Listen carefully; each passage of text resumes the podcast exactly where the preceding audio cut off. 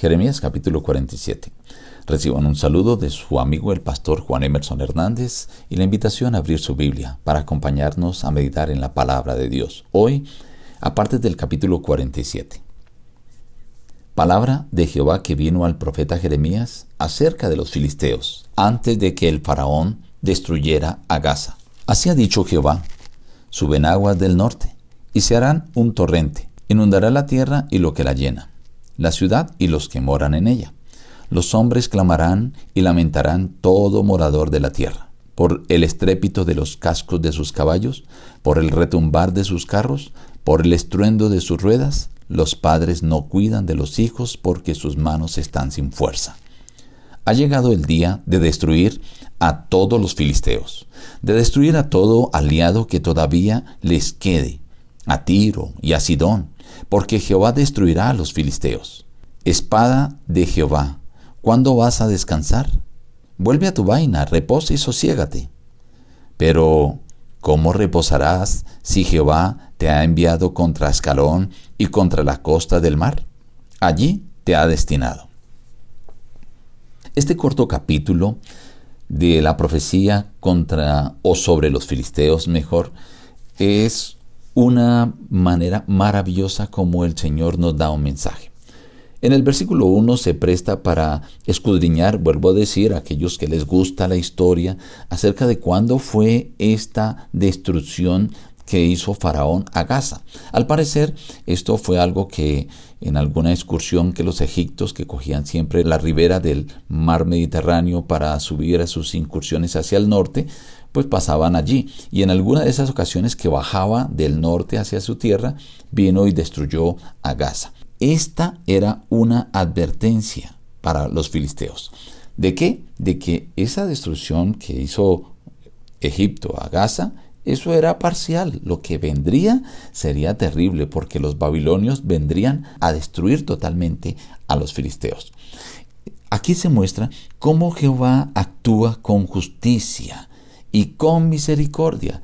Filistea era un enemigo de Israel desde siempre. Desde que se conoce de la época de Abraham ya se mencionaban los filisteos. Dios podía haberlos castigado sin haberles hecho ninguna advertencia.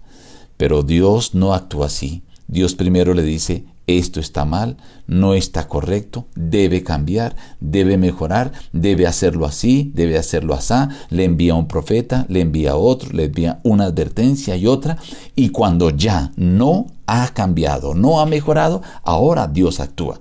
Eso es actuar con justicia y con misericordia.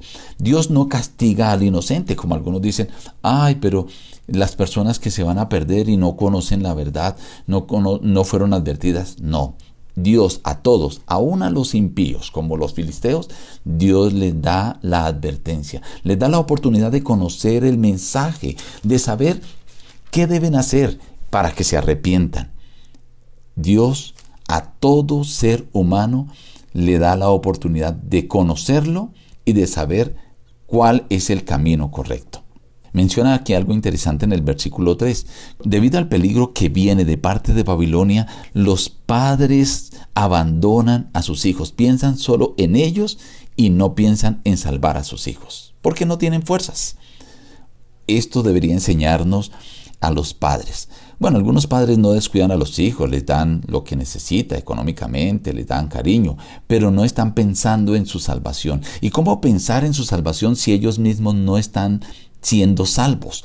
No tienen fuerzas. Entonces el Señor invita a los padres que pensemos en la salvación de los hijos. El Señor hace una clara advertencia nuevamente a Filistea, porque Jehová destruirá a los filisteos.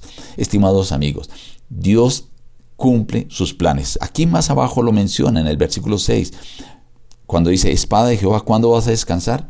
No va a descansar hasta que no cumpla porque allí fue asignada la espada de Jehová. Dios tiene planes.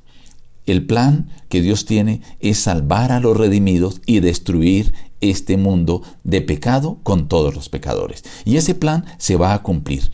Pero Dios no lo hace de una manera arbitraria. Él manda sus advertencias, manda sus profetas, Permite que se cumplan algunas profecías para que abramos los ojos, para que entendamos que ese plan que Dios tiene finalmente se cumplirá. Estimado amigo, Dios quiere darte hoy una oportunidad para que vuelvas a Él y te advierte por medio de cada profecía cumplida. No pierdas tiempo, regresa a Él, pues Él quiere que tú seas salvo.